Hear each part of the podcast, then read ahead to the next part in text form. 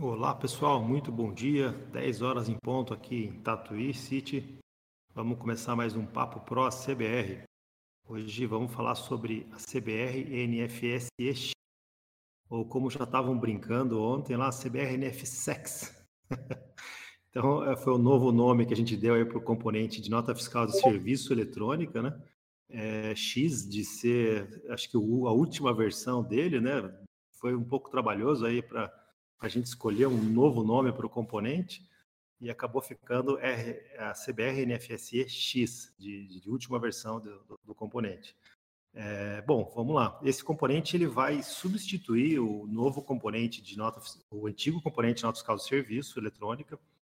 O componente antigo vai continuar existindo nos nossos fontes durante um bom tempo, mas ele vai deixar de receber atualizações, ele vai deixar de receber updates e correções. Então, é, muito provavelmente, se você usa o, o NFSE e tiver algum problema relacionado a ele ou, ou alguma cidade que, que, que você nota que está faltando nele, quando você procurar a gente, a primeira pergunta que a gente vai fazer é: você já testou a CBR NFSE X? Você já testou na nova versão? Isso porque o componente antigo deve parar de receber atualizações e correções. E sempre que algum problema for reportado nele, a gente vai pedir para a pessoa testar no novo componente. Né? Não faz muito sentido para a gente manter os dois componentes. Esse novo componente ele é muito mais performático, ele é, tem recursos muito é, melhores do que o antigo, a forma de escrita do código-fonte está muito mais limpa, ele escreve XML de uma forma muito mais rápida, né? Está muito mais fácil da manutenção. Então, até mesmo por isso que eu digo, as correções ou, ou, novas implementações de cidade vão ser muito mais rápidas nele. Né? Então, por isso que a gente sempre vai primeiro convidar você a testar ele, é, se você tem alguma demanda para a nota fiscal do serviço.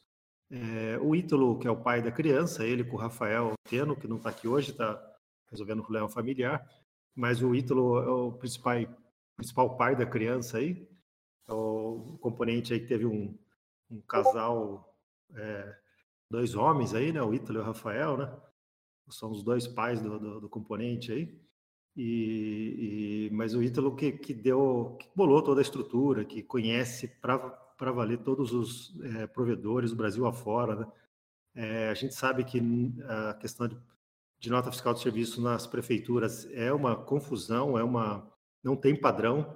Existem alguns padrões, como a Brasf, a Brasf 2, mas os provedores não são obrigados a seguir aquele padrão, né? ou seja, não tem alguém que certifique eles daquele padrão. Então, com isso, na prática, o que a gente vê são muitos provedores, cada um com seu próprio padrão. O Ítalo conhece bem essas peculiaridades aí de cada um desses provedores, né? já, já, já fez implementação para vários deles. O nosso novo componente já suporta várias cidades, vários provedores, é, até isso é uma dica, né? É, a gente não precisa pensar muito em questão de cidade. Suporta a cidade A, suporta a cidade B. A gente tem que perguntar se ele, qual provedor ele suporta. Então, se você quer saber se ele atende uma determinada cidade, o primeiro passo é descobrir qual provedor que está atendendo aquela cidade. Ah, é o provedor Fiorino. Beleza. Então, o componente suporta porque ele suporta esse provedor. Talvez seja só necessário fazer uma configuração no arquivo de cidades, né, de Ítalo vai descrever aqui para a gente como fazer isso, mas é assim que, que você vai saber se ele é compatível ou não. Né? É, bom, a, o componente já foi lançado há algum tempo, já tem demo, várias pessoas aí já, já estão usando ele, né, já devem ter dúvidas de implementação, ou, ou já tem alguns problemas, ou, ou, algumas coisas que não funcionaram. Então, hoje é o, é o dia para a gente tirar essas dúvidas. Né? A gente já teve um encontro desse aqui sobre esse mesmo tema, se não me engano, três semanas atrás, e, ou duas semanas atrás. Então, é, agora é o momento da gente é, ver as dúvidas que vocês tiveram nas implementações e tentar tratar, ajudar vocês aqui no tratamento delas. Né? Uh, eu, eu, como eu notei que tem bastante gente que entrou recentemente no nosso Discord, eu vou passar novamente as instruções de como funciona aqui o Papo Pro. É, esse aqui é um canal de áudio, né? Então você está recebendo o áudio. Se você quiser fazer perguntas para a gente, você pode clicar no canal acima desse, que é hashtag Papo Pro CBR escrever ali sua pergunta. É, a gente, é, você pode clicar ali, não vai sair do canal de áudio, não vai desconectar o seu áudio. Você pode clicar em qualquer outros canais do Discord, pode até mesmo minimizar o Discord, continuar fazendo outras coisas aí na sua máquina. Você não vai deixar de receber o, o áudio, né? Então imagine o Papo Pro como um programa de rádio. Você vai sintonizar aqui, escutar o que a gente está falando, mas pode continuar fazendo as suas atividades normais. Não, não te prende como uma live, por exemplo. Né? Então é algo que dá para você. Por isso que a gente tem feito o Papo Pro até com bastante frequência, né? E no horário das 10, porque ele dá essa liberdade, né? Bom, e para você fazer perguntas por áudio, você também pode. Você tem que clicar na mãozinha aí embaixo. É, isso vai vir para nós aqui um aviso que você quer subir para o palco para fazer sua pergunta por voz. É, feito isso, a gente aceita, daí vai aparecer um pop-up verde na sua tela, no alto da sua tela. Você dá mais, mais uma vez o OK e você vai subir para o palco. Aí sim você vai ter seu microfone aberto, é, não aberto, mas liberado para você abrir e fazer a pergunta. Quem subir no palco, por favor, tomar cuidado com a questão de microfone, sempre fechar quando não estiver falando, para não atrapalhar o, o, áudio dos demais palestrantes. Bom, então, tu deu uma bela uma introdução, Ítalo, fica à vontade aí para as suas considerações iniciais. Obrigado, Daniel.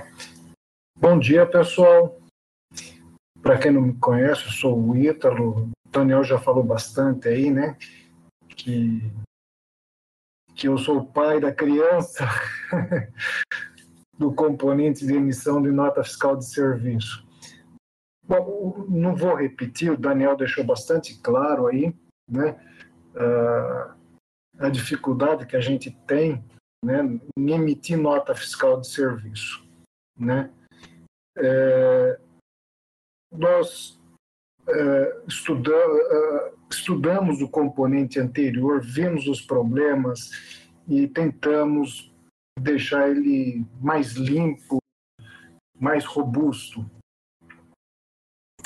E, e algumas coisas, né, uh, foi sendo melhorada. Né? Então, no, no papo que nós tivemos anteriormente, se falou-se muito da motivação, que nos motivou uh, a reescrever o componente. Né?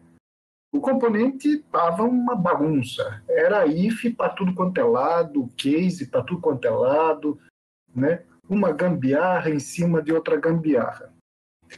E, e com esse refactory, uh, acredito que conseguimos aí, se não 100%, conseguimos aí eliminar né, 99% desses if, desses case aí. Né? E, e também nós tínhamos um problema, né? Uh, o componente anterior tinha três métodos para você enviar um RPS para web service do provedor, né? E aí ficava aquela dúvida, né? E agora, qual, qual método eu vou usar? Eu vou usar o enviar? Vou usar o enviar síncrono? Vou usar o, o gerar? Né? E o pior de tudo, que esses três métodos não estavam, não estão disponíveis para todos os provedores. Tem provedor que tem os três, tem provedor que só tem dois e tem provedor que só tem um deles né? Então imagina, né? Ah, você tem uma aplicação, você tem aí é, N clientes que emitem nota fiscal de serviços em cidades distintas, né? É, essas cidades não necessariamente contrataram o mesmo provedor, né? E como descer a pouca é bobagem, né? Tem provedor que, que é um, se utiliza de um método, tem outro que se utiliza de outro. E aí, o que, que eu faço? Eu vou ter aí é, é, dois, três projetos. Ó, esse projeto aqui, essa aplicação aqui, ela se utiliza é, do método enviar. Essa outra aplicação aqui se utiliza do gerar. Não faz, eu, no meu entendimento, não faz sentido você ter é, é, vários projetos. Você, tem que ter um projeto que funcione para todo mundo. Acabou, ponto final. Tá? Ter um projeto para cada cliente, para mim, é loucura. Né? É, tem que ter um que funciona para todo mundo. Né? Então, nesse refactor, o que, que nós fizemos? Eliminamos. Né? Então, é, é isso que vocês é, vão encarar né, uh, no novo componente. Né? A quebra de código que vai ocorrer. O que, que é, o, o que é esperar do novo componente? O que, que a gente vai encontrar pela frente? Né?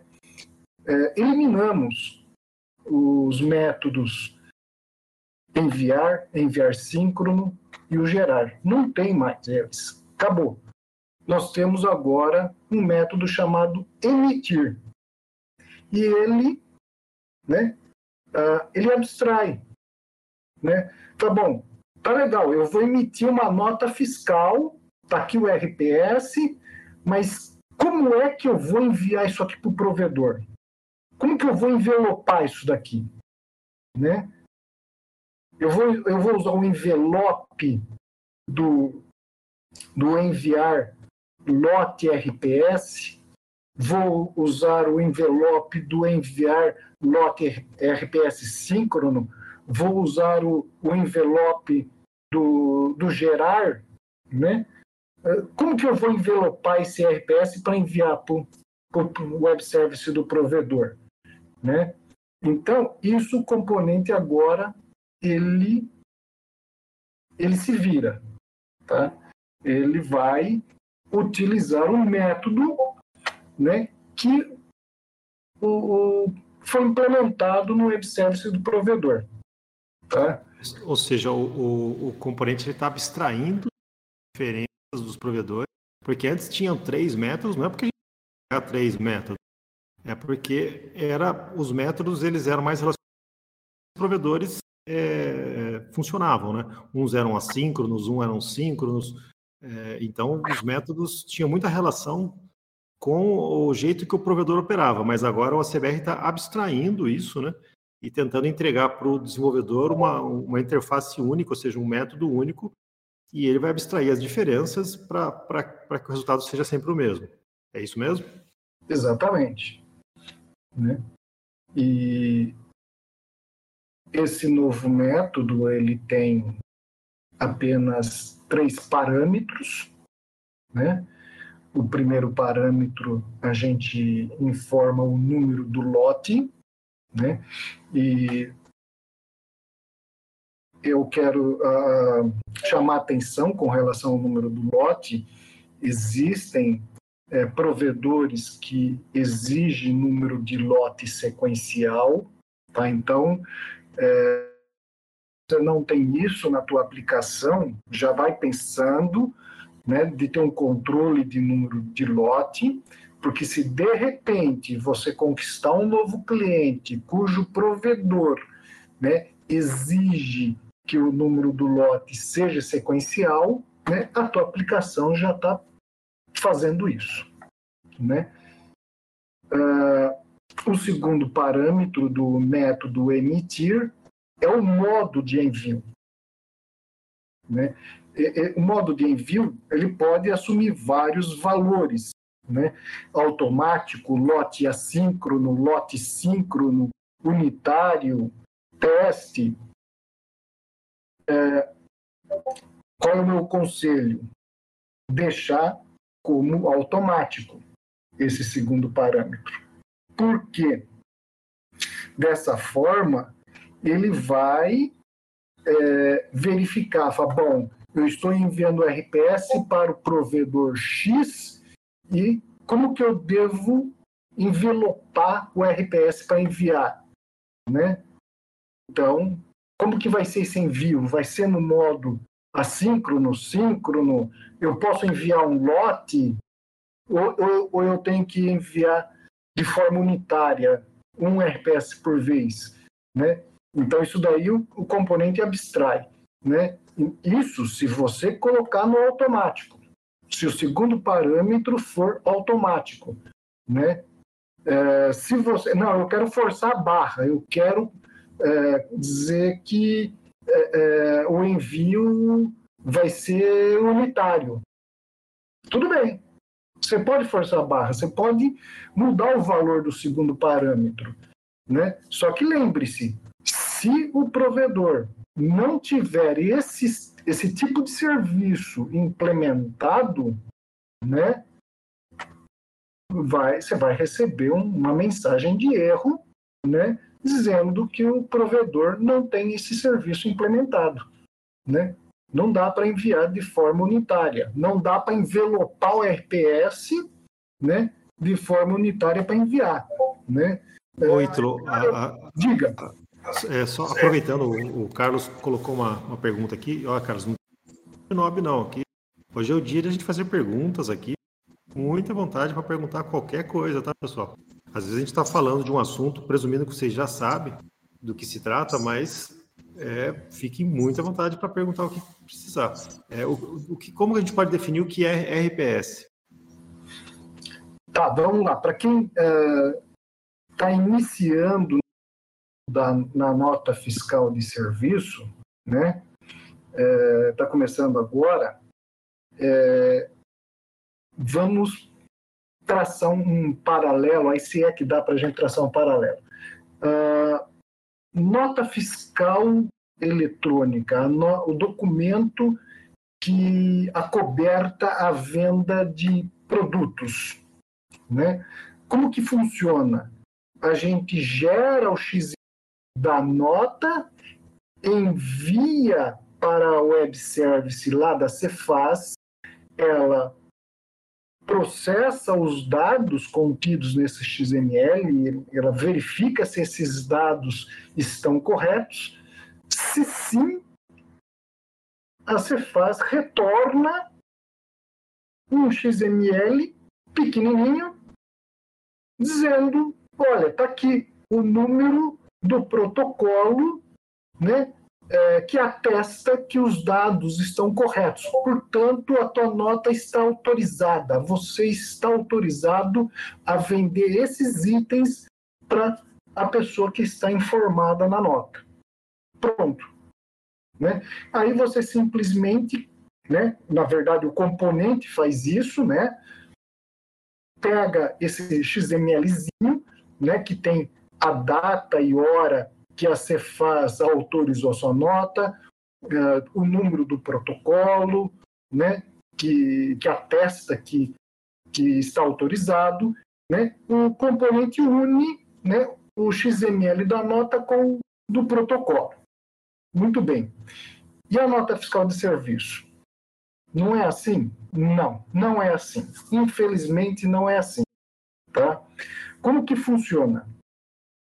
Primeiro, a gente gera um XML, né, é, que a gente chama de RPS. O que, que vem a ser RPS? Recibo de prestação de serviço ou recibo provisório de serviço, tá?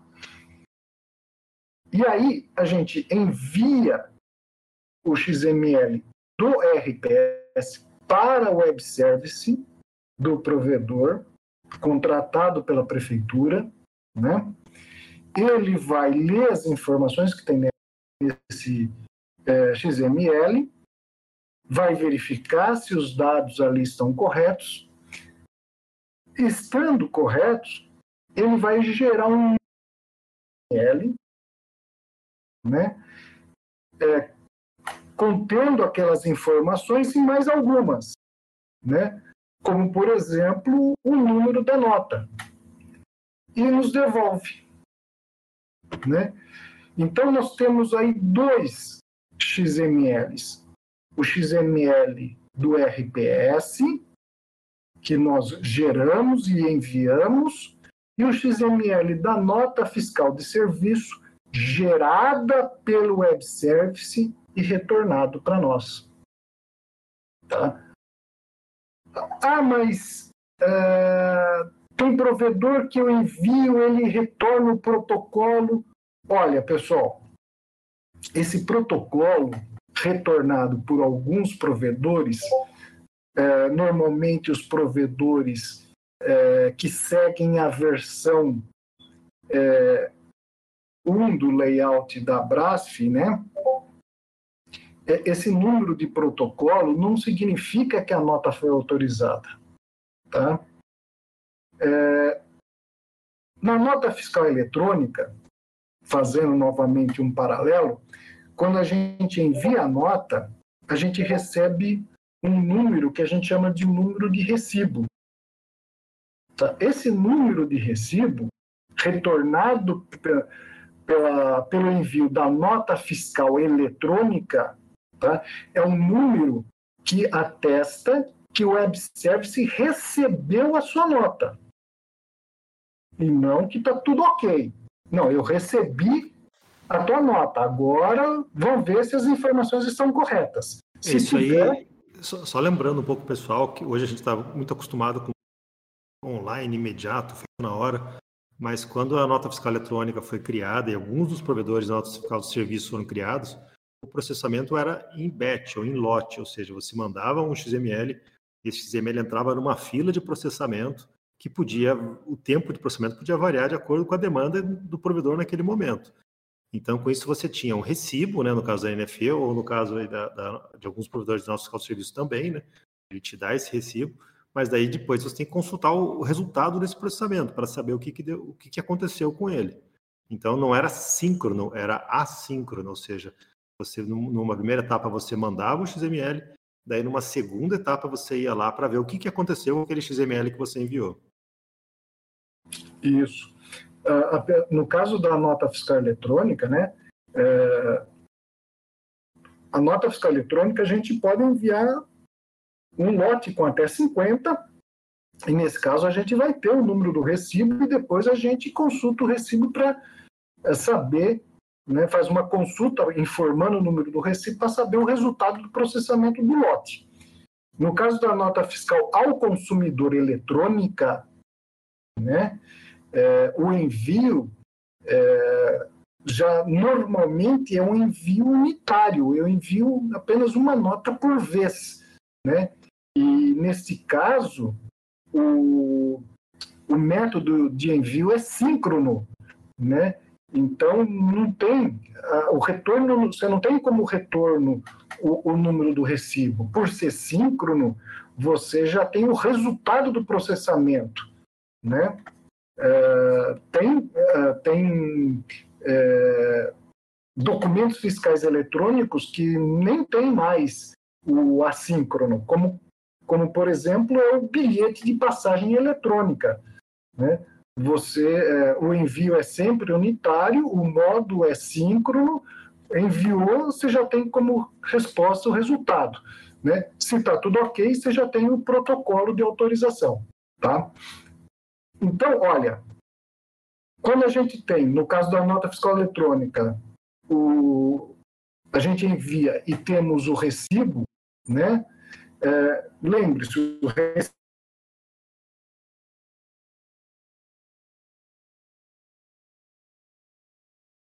Alô, Ítalo, perdemos seu, seu é áudio. Processar. Oh, desculpa. Voltou quando a, gente, agora. quando a gente envia né, a nota, uh, nós temos o número do recibo que atesta que o web service recebeu a tua nota para poder processar. Na nota fiscal de serviço, é, a gente envia e, ele responde com um número de protocolo. A ideia é a mesma, o nome é diferente. Né? Quando a gente vai na prefeitura né, e, e vai lá e faz uma solicitação, por exemplo, de poda de árvore, né, você preenche um documento e eles te dão um número de protocolo né? Ah, protocolei um pedido de poda de árvore, protocolei um, uma, uma reclamação na prefeitura.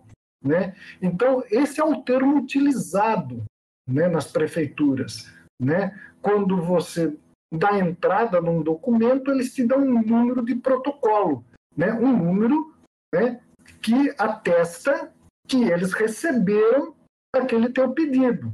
Né? Não, não diz nada que vai ser é, feito ou não, né?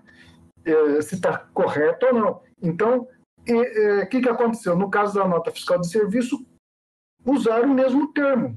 Então, você envia o RPS e você tem como resposta o número do protocolo. Lembre-se, na, na nota fiscal de serviço, o número do protocolo simplesmente atesta que ah, eles receberam, o web service recebeu o RPS. Né? Se está tudo ok ou não, é outra história. Tá? Uh, continuando, eu acredito que agora deve, para quem uh, é novato aí no mundo na nota fiscal de serviço, acho que deve ter ficado claro essa questão né, do, do RPS, da MFSE, né, uh, são XMLs aí, né, distintos. Né? A gente via um e retorna outro. Né? E, então, lembre-se, o componente não gera o XML da nota. O componente gera o XML do recibo, tá? E, e envia. Quem gera o XML da nota é o provedor. Tá? É, tem provedor aí, né? geralmente os provedores que não seguem a Abrace têm o seu layout próprio, né? alguns deles, né? alguns desses, é, desses provedores aí, o layout do, do recibo, o layout da nota é praticamente igual, né? então é, é dá a impressão que a gente está enviando a nota, né? Mas não, a gente está enviando o recibo. Tá? A, a, a, só, só, comentar algumas coisas, assim, tratando-se de, de nota fiscal do serviço, não tem padrão de XML, não tem padrão de documento de, de, a ser impresso, né? Não tem padrão nenhum, né?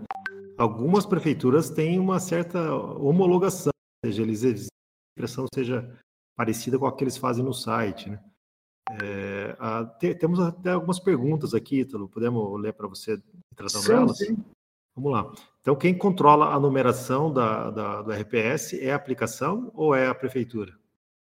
Quem controla a numeração do RPS é a aplicação, tá? E quem controla a numeração da nota fiscal de serviço é a prefeitura, tá? ou, melhor dizendo, o web service, né? É, é, é por que né, é, é o web service que gera a nota? A maioria dos provedores, eles te dão é, dois caminhos para você emitir a nota. Né? Um, um dos caminhos é via site. Né? Não preciso ter uma aplicação para emitir nota fiscal de serviço. Eu entro no site que a prefeitura apresenta, né? E disponibiliza lá um link, eu entro no site, né, preencho os dados e emito a nota, né? E, e o segundo caminho é via web service. Como é o próprio web service que gera o, o XML e controla a numeração, né? Então, é, quando nós temos que tomar cuidado isso, tá? Uh, um, o cliente que hoje emite nota via site, né, uh, você vai lá, né, uh, instala o teu software para emitir via web service, você deve antes pedir para o teu cliente ir lá e consultar no site, ver qual foi o número, né, da última nota que ele emitiu para você dar continuidade, tá? Uh, é, pra... só, só deixa eu abrir um parênteses aqui é, em relação a essa questão de NFS site por API. O nosso componente, o, o NFSX, ele só fala com a API. Ele não vai usar web scrap, ele não vai tentar usar essa interface de site da prefeitura para fazer a nota. Então, tem prefeituras que têm emissão de nota fiscal de serviço por site, mas não tem a API. Daí, nesse caso, a gente não consegue fazer a integração. É, tem tem ah, provedor que não tem, não disponibiliza um web service, né? E, mas você pode gerar, né? O RPS, né? E, e aí você vai lá no site e aí tem uma opção lá que permite importar esse arquivo e ele gerar nota para você, tá? Tem provedor que, que fornece essa possibilidade, não são todos. Tá? Ah, então, é, a gente deve. É, então, o, finalizando a resposta, né, o, quem controla a numeração da nota é o web service. Né? E o RPS é, é a nossa aplicação. Tá. tá. Mais uma pergunta aqui do Marcelo. Todos os municípios têm ambientes de teste? Dá para. Dá pra, como que ele faz para conseguir testar no município A, B ou C? Ele precisa ter um certificado daquela cidade, um, um CNPJ de algum emissor daquela cidade? Como que é o processo de teste? Olha, nem todos os provedores disponibilizam um web service de teste. Tá? Você tem que usar o ambiente de produção mesmo. Aí você emite lá uma nota lá de, de um real e depois solicita o cancelamento dela. Tá? E infelizmente é assim.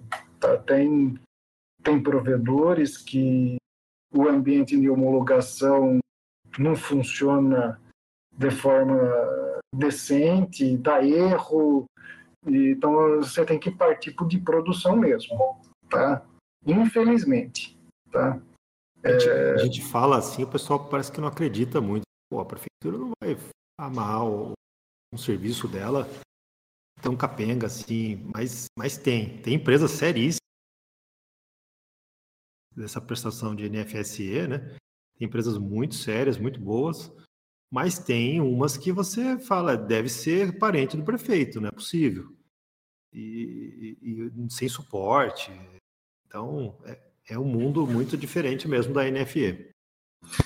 E, e quando ocorre algum, algum erro, né? É, pessoal entra em contato com o provedor, a resposta padrão é: não, aqui do nosso lado está funcionando tudo ok. Aquela né? resposta que o suporte adora dar, né? na minha máquina funciona. É, o problema está aí na aplicação, aí conversa com quem desenvolveu a sua aplicação. Né? Uh, outra coisa importante, né, já que falamos aí que é possível emitir tanto nota via site quanto via web service, né? É, normalmente, via site, é, você tem um cadastro lá de usuário e senha e não se faz necessário o certificado digital, tá? Por outro lado, é, quando a gente vai emitir a nota fiscal de serviço, né? via web service, é, muitos provedores exigem que o, o XML do RPS seja assinado. Então, aí se faz necessário o uso do certificado digital. Né? E, então, uh, e não do usuário e senha. Né? Uh, então, ah, um cliente meu falou que Dá para emitir sem certificado? Dá. Via site dá para emitir sem certificado digital. Se ele quiser, se ele não quer é, tirar a jararaca do bolso e comprar o certificado, então ele emite via site. Porque pelo web service, né, muitos provedores né, é, exigem. Tem aqueles que não exigem? Sim, tem aqueles que não exigem, né? mas outros exigem tem aqueles, tem provedor que é um absurdo, né? É, você, é, você tem que assinar o RPS e depois você tem que assinar um lote de RPS, né? É uma loucura. Né? É... Oi, Tulo, aproveitando esse gancho de lotes, o Vanderlei perguntou aqui no Pro CBR é, como que, hoje ele já tem a emissão de NFSE, mas ele estava questionando como funciona essa questão de lotes. É, porque a gente sabe que quando envia em lote, você vai enviar vários, várias notas no mesmo lote, né? Isso você ganha em velocidade do envio, né? E daí depois você tem que sair consultando como que foram, o que, que aconteceu com cada uma dessas notas. Né? Todo provedor suporta isso? Como que fica a rotina de trabalho para quem usa esse envio em lote? Então, é, os provedores que seguem a versão 1 do layout da Brasf, possui apenas um método que é o, o envio de RPS por lote. Tá? Um lote contendo no mínimo um, no máximo 50 RPS.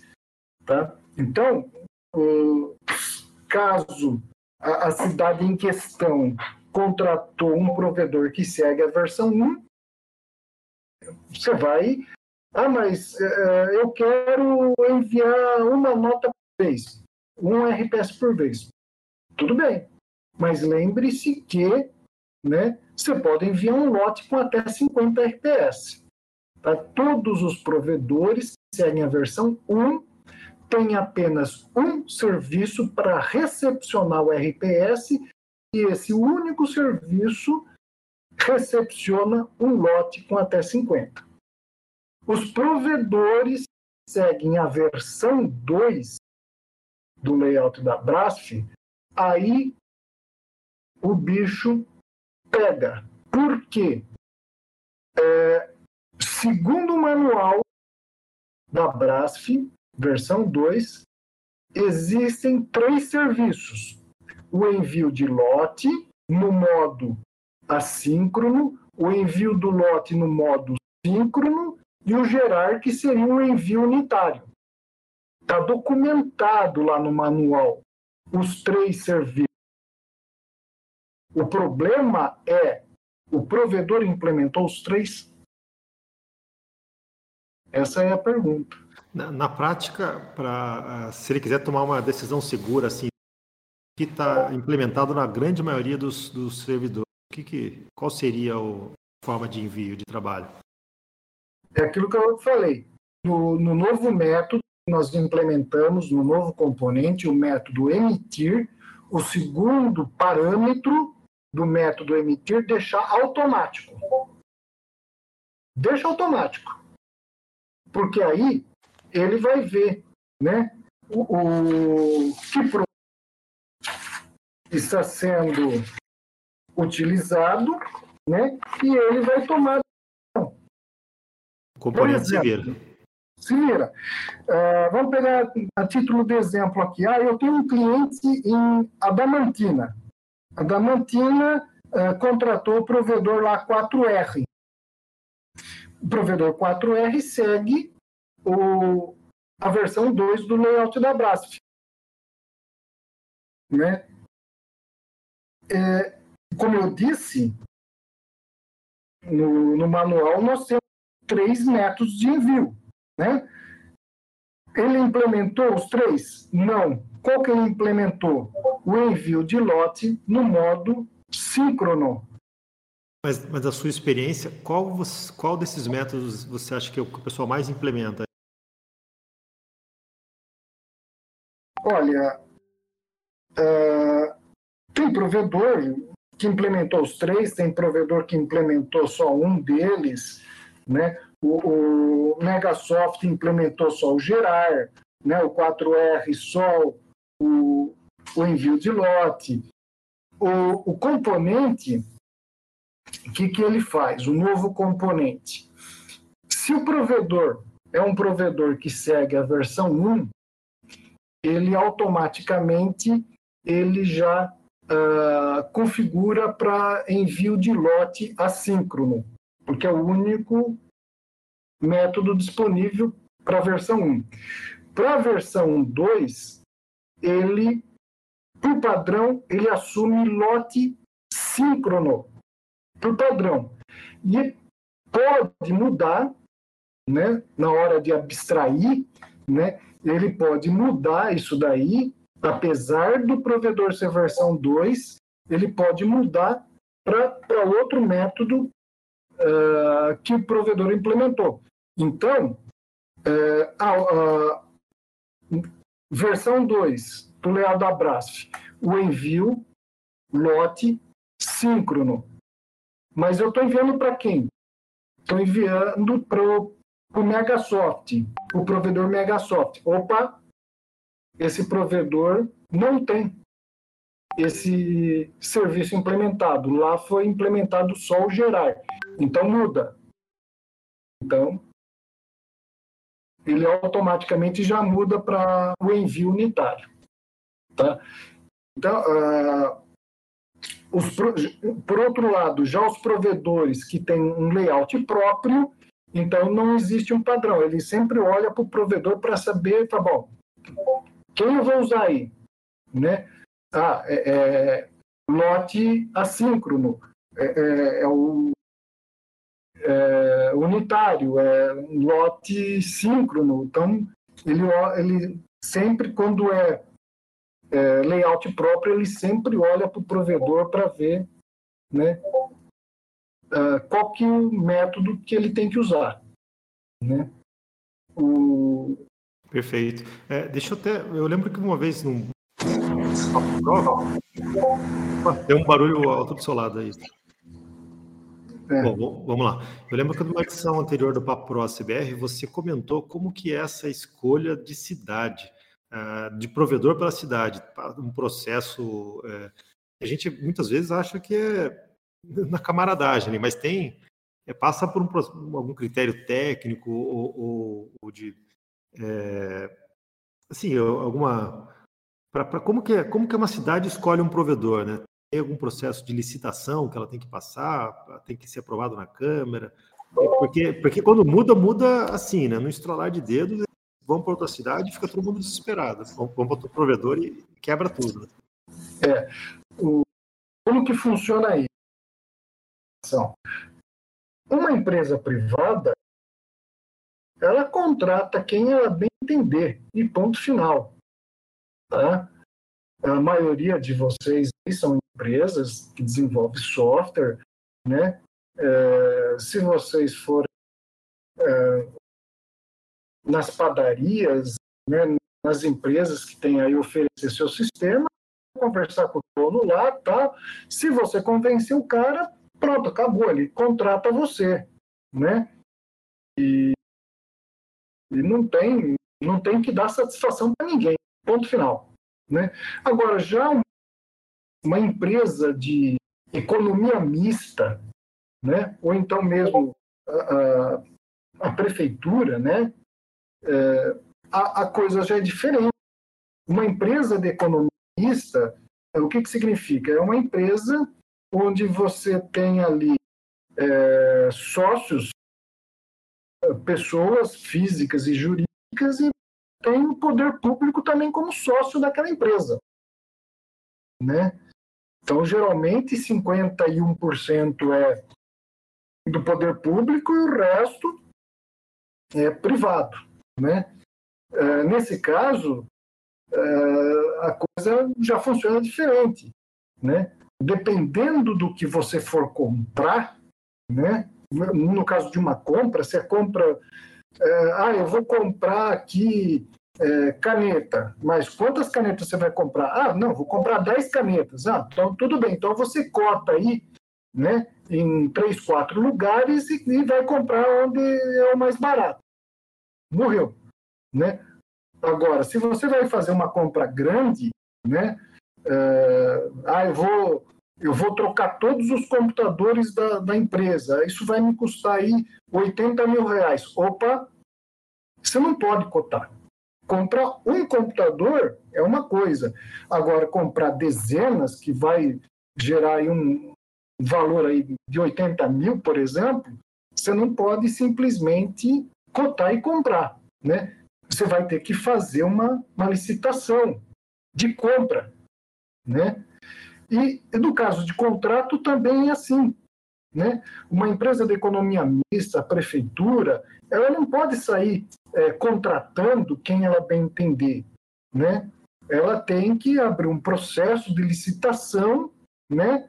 Ó, nós estamos abrindo um processo de licitação né, de é, contratação de uma empresa para fornecer o serviço de recepcionar as notas fiscais de serviço. Beleza. Né? Vai aparecer meia dúzia de empresas e aquela que cobrar menos é a que ganha. Nem sempre é bem assim que a coisa funciona. Né?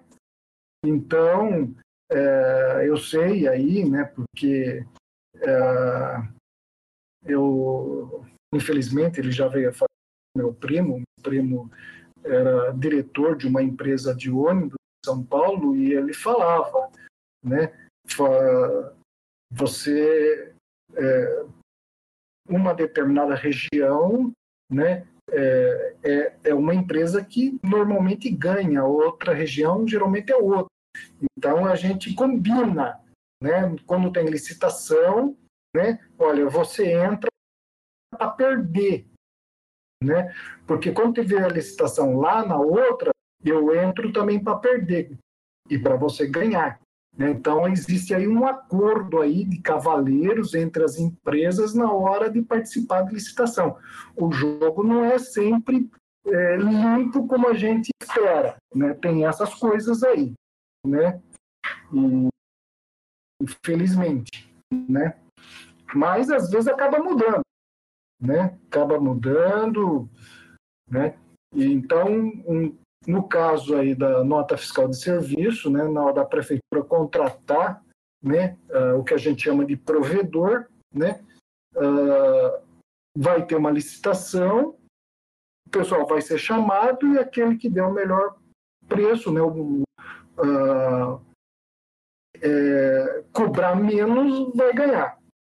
E aí, é, essa licitação ela tem um tempo né, e de validade, varia muito, depende muito do tipo de licitação.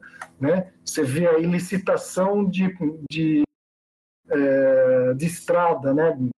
você privatizou um trecho da, da estrada, então quem vai é, é, dar manutenção naquele trecho né? É, vai colocar pedágio ali, tudo, vai explorar aquele trecho da, da estrada. É, às vezes é uma licitação que o cara vai ficar ali durante 20, 30 anos, né? não é 5, 6 anos. Né? E uma licitação de transporte público, isso daí geralmente é 10, 20 anos, né? o, o prazo da licitação. Né? Agora, Outros já é bem menores, já é quatro, cinco anos né, o prazo. Né? Por isso que, é, de repente, a gente vê aí a cidade é, X trocou do provedor A para o provedor B. Por, por que trocou? Porque teve a licitação e o provedor B ganhou. Pronto. Né? Então toca a gente mudar. Quando, quando acaba o prazo daquele contrato, pode ter uma mudança bruta então, de tecnologia ali de um provedor para outro o que acaba quebrando muitas vezes a aplicação é, para múltiplos provedores. Né? O, tem, é, que nem, por exemplo, aqui em Araraquara, é o GINFES, o GINFES segue a versão 1. Né? Se de repente, é, é, quando tiver a licitação, se o Fiorilli ganhar, né, vai mudar, né, porque o Fiorilli já segue a versão né? Então. E aí, se você usa a CBR, tudo que você vai ter que fazer é editar um arquivo INI, né? É, dizendo que tem um novo provedor, né? É, isso, para o componente, isso é totalmente transparente, né? É, você disse, ó, Araraquara não é Fiorilli, acabou. Ele já vai gerar o, o, o, RP, o XML do RPS segundo o layout do do Fiorini. Isso é tranquilo. Né? Única coisa, o que a gente tem que fazer? Né? Uh, agora existe um novo arquivo INI. Isso que eu ia né? falar, eu, coloquei, o, eu coloquei no hashtag Papo Pro aqui o, o INI. Enquanto eu falo desse arquivo, dá uma olhada na então aí, ver se, se preparar para responder elas aí. Bom, é, é, eu coloquei no hashtag Papo Pro CBR o link do SVN para o INI. Não que você tenha que baixar esse arquivo por esse link, é só, mas se você clicar nesse link, você vai abrir ele e ver o conteúdo dele. Esse arquivo INI, ele que contém a regra, vamos dizer assim, do, do componente novo, para saber qual provedor aquela cidade usa. E aí a gente já mapeou várias cidades, né, de acordo com os provedores que a gente conhece. O Ítalo vai explicar um pouco aí como que é a estrutura desse é, arquivo, né, como que você pode editar ele, mas eu vou explicar agora se você precisa ou não ter esse arquivo na sua aplicação. É, na verdade, não. Esse arquivo ele já vai dentro do componente do CBR. Então, quando você compila o, seu programa com a CBR NFSX, você pode observar que esse arquivo ele está como um resource interno. Tem uma versão dele com o nome .res. E esse, esse, esse ponto .res é exatamente esse INI, só que no formato de resource. E isso vai compilado dentro do seu exe. Então, quer dizer que se esse arquivo não existir na pasta, o ACBR vai usar a versão de resource interna dele. Por outro lado, se você quiser fazer uma alteração rápida, sem precisar alterar o seu executável no cliente, sem precisar compilar uma nova versão, você pode sim copiar esse, arquivo, esse arquivo aí, serviços INI, é, lá na pasta do seu exe, você já copia ele, cola lá na pasta onde está o seu exe, com a sua alteração. Feito isso, o componente já vai usar esse, ou seja, o componente sempre vai dar preferência ao arquivo que está em disco. Se ele não achar em disco, ele vai usar o resource interno. Então, isso é uma forma rápida que a gente imaginou é, de você é, acrescentar novas cidades ou de você modificar algumas cidades para sem precisar fazer o rollout, como o Panda falou ali. É, bom, você consegue responder a pergunta do Renato Rubinho ali, Ítalo? Ele, ele perguntou se dá para conviver os dois componentes, né, o, o NFSE e o NFSEX na, na mesma aplicação, na mesma aplicação, pelo que eu entendi, né? Sim, acredito não... que sim. É, é, isso pode ser que seja é, uma questão de, de migração. É, eu não cheguei a fazer testes, né, de pegar a aplicação do componente antigo e colocar o um novo, né, e, e ora uh, emitir é, pelo antigo e hora emitir pelo novo. Eu não fiz esse teste, tá? Eu simplesmente, o que eu fiz foi pegar o, o programa exemplo do programa antigo, do, do componente antigo, remover o componente antigo, incluir o novo e começar a fazer a, as alterações necessárias para que fosse possível compilar e emitir a nota né? Uh, ter os dois na mesma aplicação, não cheguei a fazer esse teste, tá? Agora, uh, Renato, meu conselho é o seguinte, uh, num primeiro momento aí, uh, como os dois componentes vão estar aí disponíveis, né, por um bom tempo, né, vai com calma, tá? faça uma cópia do teu projeto de emissão de nota, né? Segue o roteirozinho de migração, né? E depois você vai testando. Opa, eu tenho que é, na minha aplicação nessa Unity aqui eu coloquei é, é, essa é, essa Unity aqui do componente, ela mudou de nome, então eu tenho que acertar aqui para poder compilar, né? É, então, vai acertando e, faz testes, né? Você não precisa fazer essa troca né, do dia para a noite. Você vai aos pouquinhos aí, você vai acertando até, né? Falar, não, funcionou. Eu tenho aqui clientes que usam é, 10 provedores, eu vou testar o primeiro, funcionou, agora vou testar com o segundo, e assim vai indo.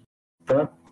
Uh, Bacana. Até puxando esse assunto, Ítalo, o, o, da, da, última conversa que a gente teve, não tinha ainda o, o componente lá de, de Campinas, que é o FG 2S. Até o Sérgio Carvalho comentou aqui no início que daí a gente, a partir daquele papo, a gente implementou e, e acho que já está funcionando, né? Como é que foi para você implementar esse novo componente? Foi rápido? Foi simples? O que, que você precisou? Que, que informação que o, que o Sérgio teve que te mandar para você conseguir analisar e implementar isso? Ah, na, na verdade, o, o, novo provedor, né, o FGM, é, FGM, FG+, né, com, com dois S, né, eu acredito que esse ISS no final aí vem de, de do, do, do, do, ISS, né, de serviço, né, prestação de serviço. Uh, nós descobrimos, né, é, uh, quando ele provedor uh, me fez lembrar de um outro peraí, eu, eu conheço esse layout de arquivo de, de, de XML, né? E aí comecei a procurar e descobri, né? Que, que tinha um outro é, provedor com o mesmíssimo uh, layout, né? E, e aí foi questão de, é, de apenas é, é, vamos dizer assim, bom, como é, é igual, então para que, que a gente vai escrever novamente, né? Vamos fazer com que esse novo herde o, o anterior, porque é igualzinho, só mudou o nome, né? Então, a, a implementação foi rápida, apesar de ser, é, acho que é isso mesmo, web né? Que está colocando aí. Era muito semelhante a um provedor que já tinha, né? Isso é comum é, ter provedores. É, se eles se... Cortou tua voz. É, eu vi aqui. É, é, é, é, é, comum isso acontecer, ter provedores semelhantes, né? Se, se eles seguirem a Brasf 2, isso sim, né? É, uh, o que, que nós fizemos? Uh, nós temos uma Unity única, né, que gera o XML segundo a versão ASF, nós temos uma outra uh, Unity que gera o XML segundo a versão 2 e todos os provedores né, herdam isso daí e, e aplica ali algumas possíveis é, alterações, né? É, em função de não seguir 100%. É, Agora, até, até assim, uma dica que eu queria dar para o pessoal, a gente é, ouve muito falar em code, objeto, que muita, muita pouco se usa na programação do dia a dia, né? Esse componente ficou um exemplo muito bacana de, de orientação a objeto, porque como você, como o Heitor falou, tem essa unit aí da Brasf 1. Então, se o, se o provedor implementa 100% da Brasf 1, exatamente igual como foi previsto no manual da Brasf 1, a gente não precisa fazer nada para implementar aquele, aquele provedor, a gente só precisa colocar ele ali na, na, no, no, arquivo INI. Tá não vai código nenhum. Ah, de repente, puxa, ele implementa, mas ele muda essa tag aqui, ele usou o ID com I maiúsculo, em vez de ser minúsculo. A gente vai sobrepor algum método da, da dessa classe da Brasf 1 às vezes uma única linha de código sobrepondo um método para fazer gerar aquela tag diferente conforme o provedor quer. Então, se você olhar o código das units dos provedores, elas são muito curtos, né? Mas não é porque é fácil, porque o código grosso ficou na classe mãe, né? Exatamente. O que, no caso da Brasf, o que, o que normalmente muda, né, é, por exemplo, a, a data de emissão. Para alguns provedores é só data, outros é data e hora. Né? Então, nós temos apenas uma linha né, que você diz ali: olha, é, é data e hora. Pronto, acabou. Né? Ele vai gerar dessa forma. Né? E já agora, os provedores que tem o seu próprio layout, nós tivemos que escrever né, toda a rotina. E aí, nesse caso aí do, do FG+, aí, descobrimos que, que o layout seguia, né? inclusive o Nelcon Tucci aí colocou né, que a Webfisco eles é, cedem service aí como se fosse franquia, né? Oh, você quer... Interessante isso. É, quer dizer, então, pode acontecer né, é, de a gente ter aí mais provedores, né, né, nomes diferentes, e que usam o mesmo layout. E aí, aí vai ser facinho de implementar eles, né? A gente sabendo disso, né, ó, é idêntico ao, ao webfisco, né? O que muda é a URL, né, de, de envio, que é o que aconteceu, né? É, que eu vou até colocar ali no, no Papo Pro ali, a URL de envio do RPS e do WebFisco, e, e depois é, a URL de envio do FG+, para vocês compararem, né? São idênticas, né? Opa, eu acho que eu acabei colocando a minha se, se, se, elas são idênticas. então, não, tá. não, aqui, aqui, aqui tem um, uma pequena falha aqui. Peraí, peraí, peraí. Mas é bem interessante isso. Ele é um provedor white label. Empresas, outras prefeituras criam uma, uma marca em cima da, da estrutura que ele fornece ali como provedor, né? É, eu, nunca tinha ouvido falar disso no mundo da NFSE, né? Pronto, agora eu coloquei Sim, são bem semelhantes. O, é, é, assim, mas é raro acontecer, né? Tem, tem muito. O que a gente mais vê é, é provedor muito fora do padrão, né? É, por, a gente percebe até que está já numa segundo, num segundo momento, né? Algumas prefeituras estão vendo que se lascam a hora que elas escolhem um provedor muito xing-ling, e, e daí, é, com isso, elas mesmas acho que até perdem a arrecadação, né? Então a gente é. percebe que os maiores estão ganhando força. É, deve ter um lobby, deve ter também um, um setor de comercial muito mais agressivo, né? Para sondar as cidades. Né? A gente percebe que os grandes provedores estão avançando a base em várias cidades. Né?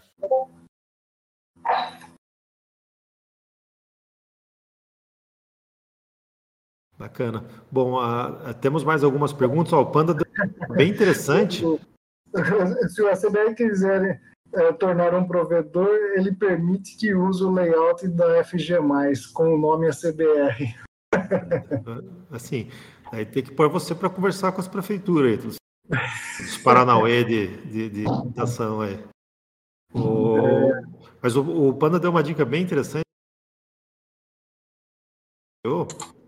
É algo que, que gente, é, é, esse arquivo INI que a gente mapeou foi algo que a gente foi criando conforme as informações coletando, né? Então, então é importante que a comunidade ajude aí nessa na, na formação desse INE. É, se você tem informação de cidade, se é, testar o componente novo mesmo, que é importante, né? Para a gente conseguir ir deixando o INE cada vez mais completo. É, o... Pessoal, as cidades, hoje o componente atende aí por volta de 1.260 cidades, né? É, isso daí é, é, graças a vocês, né? Que foram, né? É, nos passando isso. Olha, essa cidade aqui, é, o provedor é o Fiorilli. Então, ó, tá aqui, ó, já testei. Então a gente vai lá e acrescenta no, no arquivo INI. Né? Olha, a cidade aqui trocou de provedor, não é mais A, agora é B. Já testei, está funcionando. Beleza, a gente vai lá e altera. Né? Então, é, se hoje tem essa quantidade de cidades, é graças a vocês. Tá? É, no, no, primeiro papo pró sobre isso daí, tinha um rapaz que me parece que ele é, é faz parte da, da EL, que é um outro provedor, né? Ele disse que ia conversar com o pessoal lá para ver se fornecia para nós a lista de cidades, né? Pô, se você conseguir, cara, vai ser uma mão na roda, porque a gente vai poder incluir mais cidades aí, mesmo que seja 10, não tem problema, tá? Não tem, são 10 a mais, né? Que vai estar tá ali acrescentado, né? É, não, então, não, é uma informação que a gente consegue tão fácil. Não adianta a gente ligar num provedor e falar, cidades. É, é, ele pode achar que eu sou um concorrente dele, que eu é, vender proposta para essas cidades aí. Não é algo muito simples. É, uma, uma vez eu até cheguei a fazer isso. Eu cheguei a mandar e-mail para uns ou outros provedores tal, e os caras. Estou esperando a resposta até hoje. Já faz mais de ano que eu fiz isso. Né? Então, é o que você falou. Ah, deve ser concorrente, quer saber onde eu atuo para quando tiver licitação o cara ir lá, né? Então, Ou, ou ele explora, explora, às vezes, um ponto fraco que ele sabe que aquele já vai ensaiado na base inteira dele, né? É. Realmente é uma informação estratégica que os provedores vão, vão segurar do lado deles, né? Bom, e última pergunta aí, até para a gente fechar, porque já são 11. É, se alguém quiser colaborar, se alguém quiser é, desenvolver uma cidade nova, como que ele, o que, que ele precisa analisar, como que ele começa, né? Quais são suas dicas aí para quem quer se aventurar, né? É muito difícil, que nível de conhecimento essa pessoa tem que ter para conseguir é, mandar uma alteração para a gente subir aqui no CBR? Se o meu cachorro deixar eu falar, resolveu latir agora. ai, ai. O, bom, o primeiro passo, né, vou pegar aqui o Turbo Android está dizendo que vai implementar é, em Mossoró. Né? É, então, vamos, vamos imaginar que é, nós não temos Mossoró na nossa lista aqui. Né? Então, ele vai ter que ir lá no site da prefeitura. Às vezes, a gente consegue descobrir alguma coisa lá. Né? E ligar à prefeitura, visitar o site da prefeitura, tá para poder descobrir qual foi a empresa contratada. Se a empresa contratada, aí vamos ver se o componente já tem né, uh, esse provedor. Né? E pegar, pegar informações como uh, que nem se não tem, não, não tem nada. É um provedor XYZ que né? Uh, e aí, tá o que, que eu vou ter que ir atrás? Eu vou ter que ir esquema do manual para a gente descobrir né, qual é o layout, as URLs de homologação e de produção, né? É, se conseguir também XMLs de exemplo, ó, tem esse XML aqui é, de envio, né? esse XML de exemplo de consulta, de cancelamento, né? Então, é, atrás dessas coisas. Conseguiu isso daí, né? Vai lá, cria uma postagem no né? Ó, provedor novo, XYZ, tá aqui o manual, tá aqui os esquemas, as URLs, né?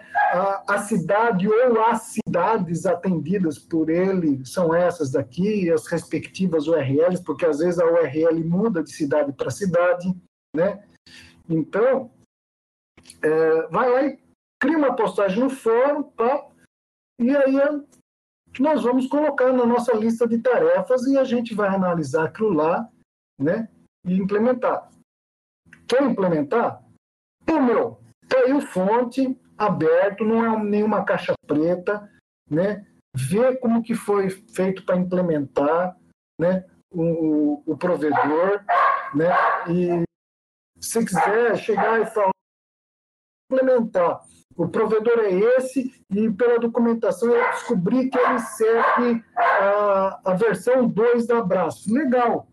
Uh, eu me baseio em qual? Ó, você vai se basear no provedor X, por exemplo. Pode se basear nele. Tem vários outros que seguem a versão 2, né?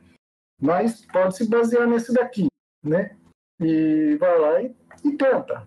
Né? Inclusive, eu, pessoal. Acho que eu até, eu, eu até daria uma dica antes, por exemplo. É, primeiro, não tenham medo de ter. Tá? Eu acho que qualquer programador tem capacidade sim de desenvolver uma cidade nova aí dentro do componente. Se você, mas como que você faria? Você primeiro teria que olhar um pouco o componente. É, você teria que descobrir qual provedor está rodando naquela cidade. Se ela já, se esse provedor já já está contemplado no componente da CBR, galinha está morta. É só configurar o INI e testar. Se ainda não está é, lá, então o primeiro passo é conseguir o manual desse provedor. Conseguir o manual desse provedor, vai lá na CBR, abre um tópico e já anexa o manual. Olha, pessoal, estou querendo implementar o NFC para essa cidade, está aqui o manual anexo. Por que isso? Porque daí a gente, o Ítalo, o Rafael, eles vão dar uma olhada nesse manual e ele, com a experiência que eles têm aí de, de já terem implementado várias cidades, vão falar, puxa, é igualzinho a cidade tal, é igualzinho o provedor tal. E daí você já tem um ponto de partida. Você, o que, que você vai fazer? Você vai pegar a indicação deles, a Unity que eles falaram, ah, do provedor tal. Eles falaram que é parecida com essa, mudando esses campos aqui. Aí você vai copiar aquela unit para uma outra e vai, e vai focar nas diferenças. Mas aí você já teve é, metade do caminho andado, né? De, por onde começar e tal, como, como, como testar, né? Pessoal, é, se o provedor seguir a versão, seguir o layout da Brasf, versão 1 ou versão 2, tá? é, vocês vão achar, uh, nós temos a pasta, a CBRNFSX, lá no, nos fontes, né? Dentro dessa pasta, vocês vão encontrar uma pasta chamada modelos. E ali existem três unidades para a versão 1 e para a versão 2. Né? A unit gravar XML, ler XML e provider. Tá? Uh, teve um provedor chamado é, ADMP, se não me falha a memória, deixa eu aqui, isso, ADM, a, é, desculpa, ADPM, ADPM. AD, esse provedor, hora que eu vi, é, eu notei que ele seguia a versão 2 do layout da Brasf, né? E aí eu fui lá, peguei as três unidades do modelo V2, que é o que está nessa pasta chamada modelos, né? Renomeei o nome da unit, renomeei é, uh, o, o, nome aqui do, do arquivo, enfim, né? e implementei o provedor em questão de uma hora. Uma hora o provedor estava implementado. Tá? Por ser né, é, a Brasf. Porque, como o Daniel já falou anteriormente, o grosso já está tudo pronto. Né? Você, é, então foi super rápido a implementação. Né?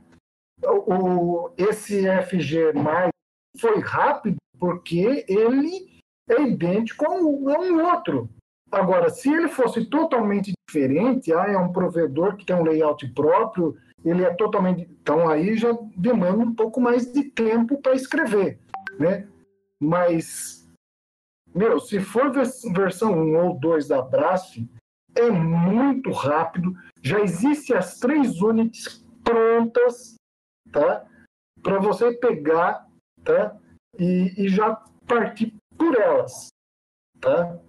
É, é muito rápido. Né? Para a gente fechar aqui, é, tem uma pergunta do Mike. É, como que ficou aí provedores que várias cidades? Hoje é, isso é uma configuração no INE, né? Como, como que é essa configuração dentro do INE nosso quando um provedor atende várias cidades? Então, nós temos o... nós temos duas situações, né? Uh, tem provedor que a URL é a mesma para várias cidades e tem provedor que a URL é, é diferente. Manteve a mesma estrutura de configuração com endereço, versões, etc. olha, tem, pro, tem, tem provedor que segue a versão 1, como é o caso do beta, e versão 2 né? O, o Beta tem os dois web services. É tudo lá no arquivo INI, Michael. Tem, tem o, o, novo arquivo INI, que o, o, Daniel já disse no começo, que é o ACBR NFSX Serviços. Esse arquivo está na mesma pasta uh, dos fontes, lá o ACBR NFSX, né? Então é ali que você vai incluir a nova cidade ou alterar ela, no caso de troca de provedor, né? E então é, é, é aí que você vai é, fazer as alterações. Aí tem um betzinho chamado compila res, né? Que vai gerar o arquivo res e quando você compilar a tua aplicação, o, o res vai junto no, no, no, executável, você não precisa mais carregar os arquivos INI junto. Tá? É, aí vai da sua estratégia, exatamente. Se você aquela, aquele endereço vá para dentro do seu executável, aí você precisa compilar o res. Mas se não, você só, às vezes você não quer fazer o rollout, Aí você só transporta o INI para a mesma pasta do seu exe, e isso ele já vai usar aquele INI ali. É, no, no caso assim de uma é, para atender o cliente de forma rápida, né? É, sem opa, tem, tem casos que o provedor altera o URL, alterou o URL. Quando foi? Ah, foi ontem à meia-noite. Putz, ontem estava funcionando, hoje não está mais. Por quê? Trocou a URL. O que, que eu faço agora? Você vai lá, coloca a nova URL no arquivo INI e salva na pasta do executável lá na máquina do teu cliente. Acabou.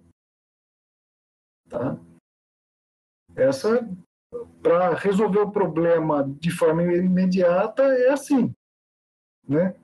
que você vai fazer? Depois, com calma, você vai é, compilar o arquivo INI, você vai compilar a tua aplicação, né, disponibilizar uma nova versão da aplicação, né? E aí você pode até apagar o arquivo INI que você salvou na máquina do teu cliente, porque agora já está embutido no executável. É, a dica que eu dou aí para o Michael e para todo mundo que está ouvindo, testem o novo componente. Ah, eu uso Cidade então vai lá, pega o demo do ACBR, não precisa nem compilar a sua aplicação. Pode usar o próprio demo do ACBR, configura ele para essas cidades, forma o seu certificado do seu cliente e testa. Funcionou? Beleza, só migrar agora para o novo componente. Né? Então, é, é, não é difícil de testar para saber se já está atendendo ou não aquelas cidades. Dá para você usar o próprio demo do ACBR. Exatamente.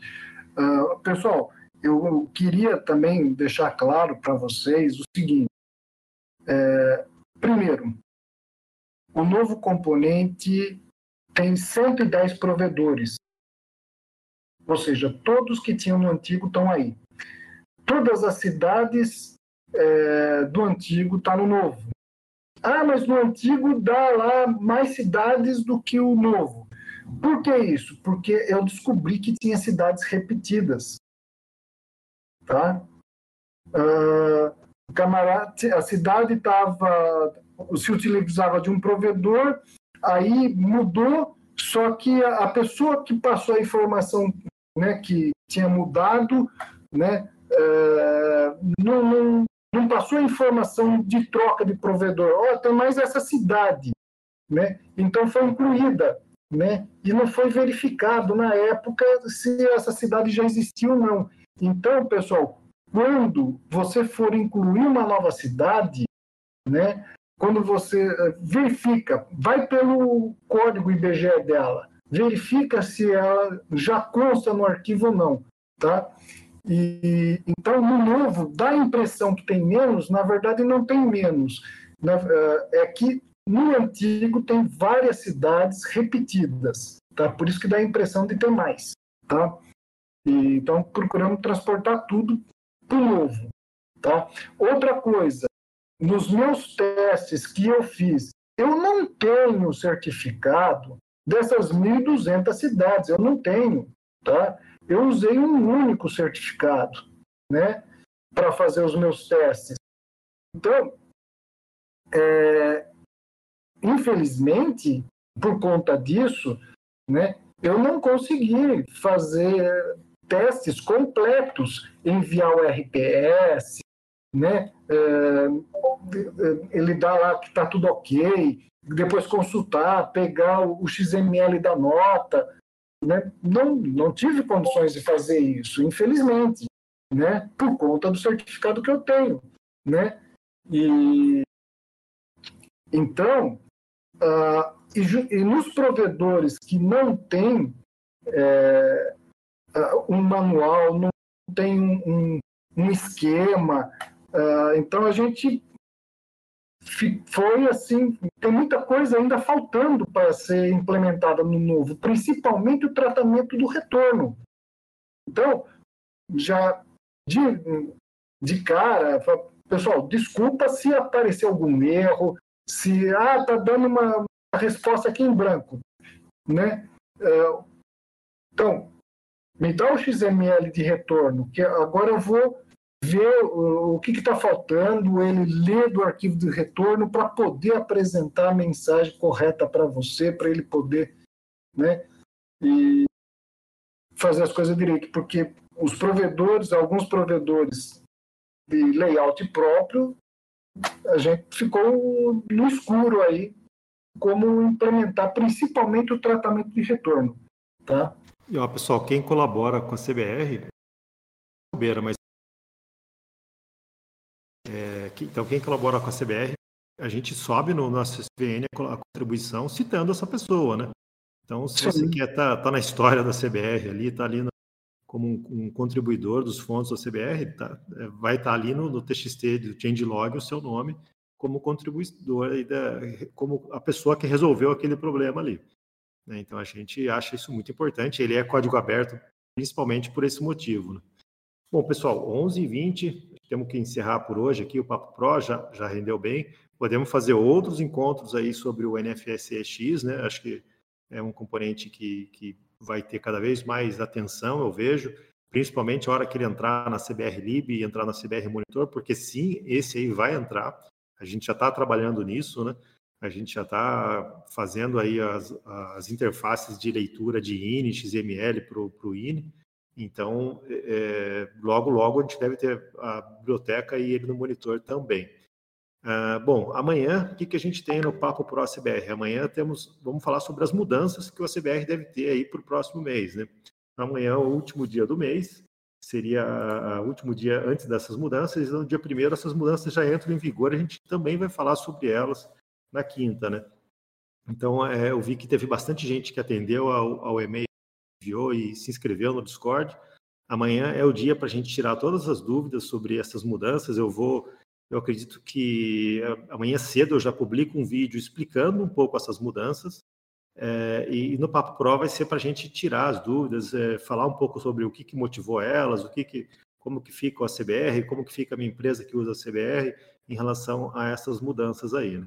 Então amanhã espero todos vocês, estou à disposição aí para as perguntas, para as dúvidas, né? Fiquem tranquilos é, quanto ao uso da CBR, isso já, já digo desde já, né? Não vou dar muito spoiler porque amanhã a gente fala mais sobre isso, mas não, não, é, não é nada grave, assim, não. não fiquem, podem ficar tranquilos em relação a essas mudanças. Mas como vai mudar, é importante a gente comunicar a comunidade de forma é, bem assertiva, né, para que todo mundo fique conhecendo as mudanças, né. Bom, é, mais alguma coisa que você queria acrescentar?